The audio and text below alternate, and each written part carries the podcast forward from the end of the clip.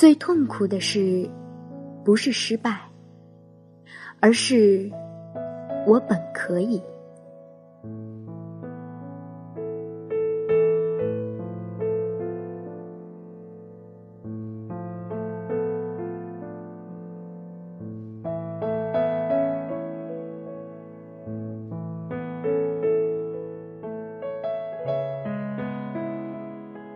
亲爱的听众朋友们，大家好，欢迎走进心理 FM，世界和我爱着你，我是今天的主播蓝琪。接下来将要和大家分享的文章是来自于咪蒙的。你觉得为时已晚的时候，恰恰是最早的时候。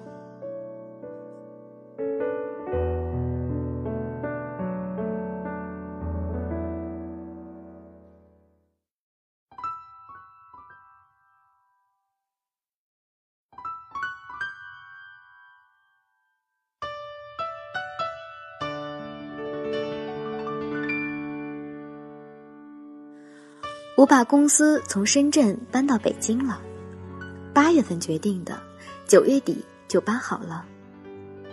每个听说这件事的人都惊呆了，大家都问：“那你老公罗同学怎么办？”嗯，众所周知，罗同学是个超级忠犬，他总是深情的看着我说：“老婆。”你去任何地方，我都会屁颠屁颠跟去的。我不要全世界，我只要在你身边。我说：“好呀，那我要去北京。”他说：“啊？” 哼，他居然犹豫了。当然，后来慑于我的淫威，他也只能屈从了。嗯，罗同学和维唐都很快会来北京。罗同学重新找工作，维唐转学，看上去是一件兴师动众的高难度事件。我觉得还挺轻松的，终于成功的变成史上最老的北漂之一吧。旁人都觉得我牺牲好大，在深圳待了十三年，放弃了那么多，说换一个城市就换，好有勇气，尤其是。这么大的年纪了，还这么折腾，太不容易了。我并没有那么苦逼，对我来说，在我最喜欢的媒体工作了十二年，做的是我最喜欢的编辑工作，业余时间写书，这样的人生很爽。现在我进入影视圈，成为这个圈子最老的新人，在北京重新开始，重新适应一座城市。重新认识一些朋友，重新拥有自己的圈子。没有车了，我可以搭地铁，听听京片子，学习儿化音，还挺萌的。没有房子了，我可以租一个房子，有一个新款的家哎。我可以过另一种人生，我赚大了。一般人只能过一辈子，我过了两辈子呢。是不是很幸运？为什么我可以这么二逼，这么没心没肺？我真的对任何改变没有过挣扎和纠结吗？不是的。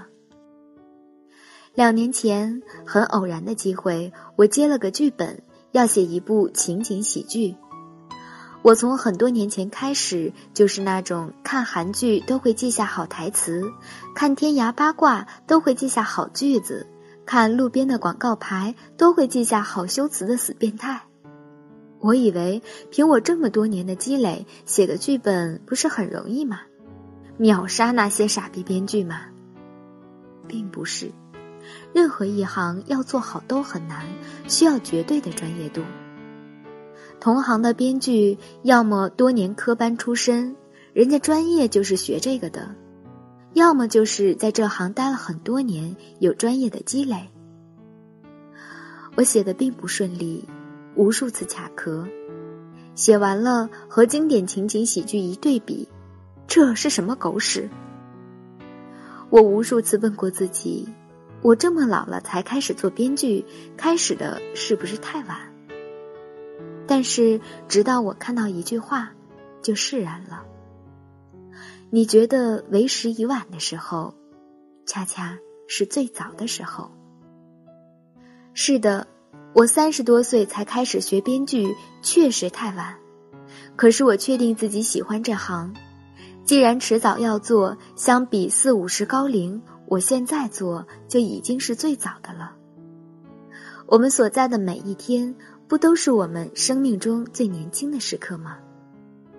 所以，与其花时间去挣扎、去纠结，何不如现在就滚去好好努力，缺哪补哪。我把能买到的所有编剧专业书买来。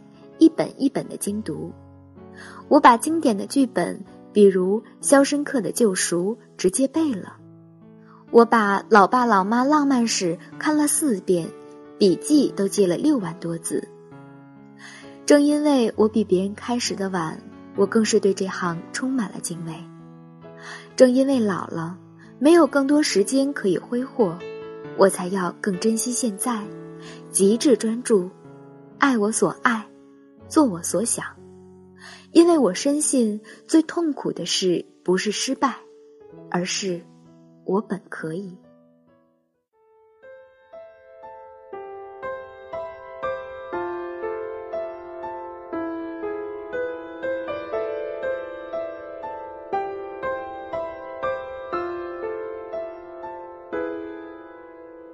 认识一个姑娘。她的故事简直狗血度超过韩剧，跟她相比，我的人生不值一提。十八岁生日之前，本来要高考了，他家出事了，爸爸豪赌把家产输光了，高利贷找上门说不还钱就要把他爸弄死，他妈妈吓坏了，情急之下把他卖给了一个五十八岁的老头。老头是开工厂的，愿意出他家欠的钱。他哭，哭也没用，还是得去。被睡了才发现，老头有老婆，还有两个。他就是一切。她怀孕了，四年之后，老头脑溢血死了。所有人都觉得他人生完蛋了。有人给他介绍别的老头，让他继续当二奶。他坚决不。他数学很好，他一直想考到会计资格证，成为一名会计师。他带着孩子换了个城市，开始打工，什么工作都做过，只是累倒还罢了，更要命的是穷。最艰难的时候，他每天只吃一片面包，还分两次吃，饿到路过沙县小吃都想进去打劫。白天拼命工作，晚上自学财会。花了比旁人多几年的时间，直到三十一岁才拿到会计证。现在他三十八岁，是一家公司的财务副总监。问他这么牛逼，到底是什么力量在支撑他？他说，高中的时候他是班上最刻苦的学生，他的老师很喜欢他，鼓励他说：“以你的努力程度，你的人生最坏的结果。”也不过是大器晚成，这句话让他永远不会放弃自己。奇迹不过是努力的另一个名字。时间不会改变一切，能改变一切的人，只有你自己。王石说，他最佩服的人是褚时健，他的人生才是大起大落。牛逼哄哄的企业家，一夕之间跌了下去，坐了牢。从监狱里出来，褚时健已经七十多岁了。他决定重新创业。王石去云南看望他，褚时健的满头白发与创业的豪情，在那一刻触动了王石。你想象一下，一个七十五岁的老人，戴一个大墨镜，穿着破圆领衫，兴致勃勃地跟我谈论橙子挂果是什么情景。我当时就想。如果我遇到他那样的挫折，到了他那个年纪，我会想什么？我知道，我一定不会像他那样勇敢。有人说，老是什么？老就是买香蕉都不敢买绿的，怕香蕉还没放熟自己就挂了。褚时健完全不是，橙子挂果要六年，而褚时健当时已经七十五岁了。七十五岁的他在期待八十一岁时的成功。这个故事真炫酷。那些说。哎呀，我都二十八了才开始学法语，会不会晚了点？我都三十四了，去学法律，应该来不及了吧？你们好意思吗？老，不过是你想偷懒、想逃避、想放弃的借口。命是弱者的借口，运是强者的谦词。中国有个梵高奶奶，七十多岁才开始学画画。然后在香港开了个人画展。王德顺知道吗？就是之前微博上很红的走 T 台的七十九岁大爷，在《重返二十岁》里演爷爷李大海。他也是个怪咖，四十九岁才开始北漂，六十岁才开始练肌肉，六十五岁才开始演影视剧，七十九岁走红。据说海尔集团张瑞敏。六十六岁，迄今还保持每周读两本书，一年读一百多本。我希望等我真的老了，也能这么屌。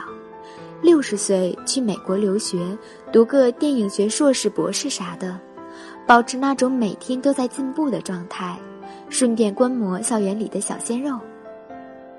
维唐想来找我玩，我很不耐烦，没空没空，老娘忙着呢。我才不要当那种坐在家里眼巴巴盼着孩子来看我一眼的可怜老人呢。他不来看我，还成了犯法了。我不要。不管多少岁，不管在什么年纪，我都会努力，因为我只不过是想成为自己喜欢的那种人。四十岁的时候，我会感谢那个二十岁的努力的自己。六十岁的时候，我会感谢那个四十岁的努力的自己；八十岁的时候，我会感谢那个六十岁的努力的自己。很喜欢一句英文谚语：“种树的最佳时间是二十五年前，仅次于它的最佳时间是现在。”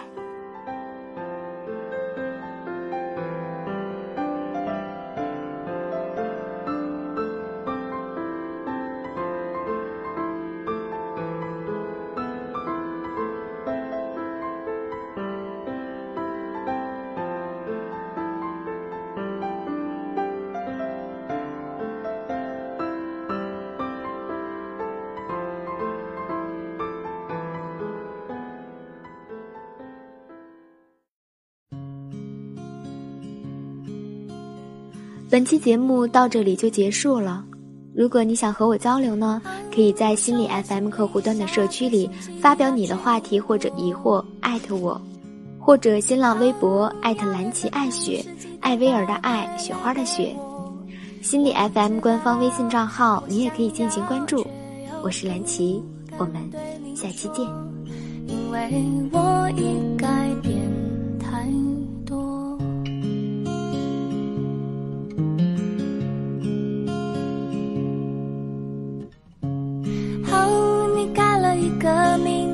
准备换工作，好，你开始了新的恋情，有一些困惑。